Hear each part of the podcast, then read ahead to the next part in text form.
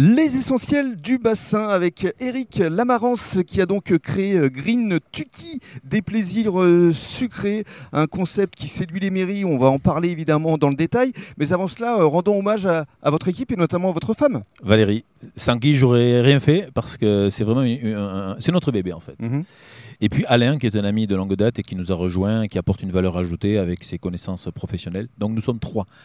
Valérie, Alain et Eric. Alors, on revient à ce concept donc, que vous avez créé, encore une fois, je le disais, concept 100% testerin, ici à découvrir sur le bassin d'Arcachon. Dans d'autres pays, on en parlera dans le cadre du troisième podcast. Mais alors, je reviens à ce concept. Comment ça marche au juste? Qu'est-ce qu'il a d'innovant? Alors d'abord il est tout petit, il fait 1m40 de large et 3 mètres de long. Il peut donc se mettre n'importe où, sur un Mhm. trottoir, sur une place, n'importe où.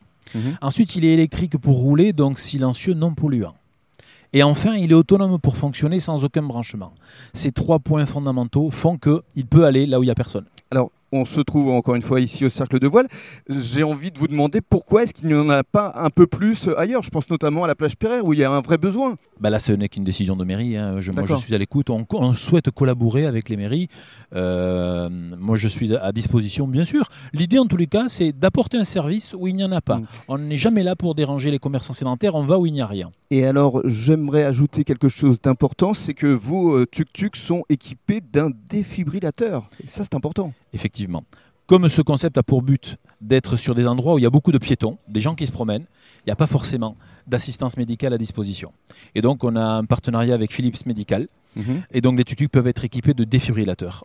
Tous nos collaborateurs qui tiennent les tuk-tuk ont une formation adéquate, bien sûr.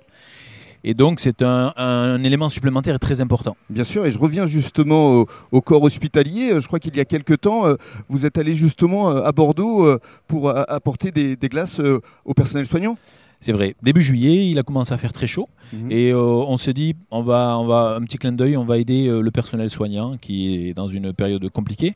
Et donc, on est, on est allé, euh, pour les équipes de nuit, en plus, on a trouvé un peu plus original d'aller soutenir les gens qui travaillaient la nuit. c'est vrai. Et donc, quatre soirs consécutifs, on a fait les quatre hôpitaux principaux de Bordeaux. Et c'est vrai qu'on peut parler de cette ville de Bordeaux car elle vous a vraiment soutenu dans votre démarche de- depuis le début.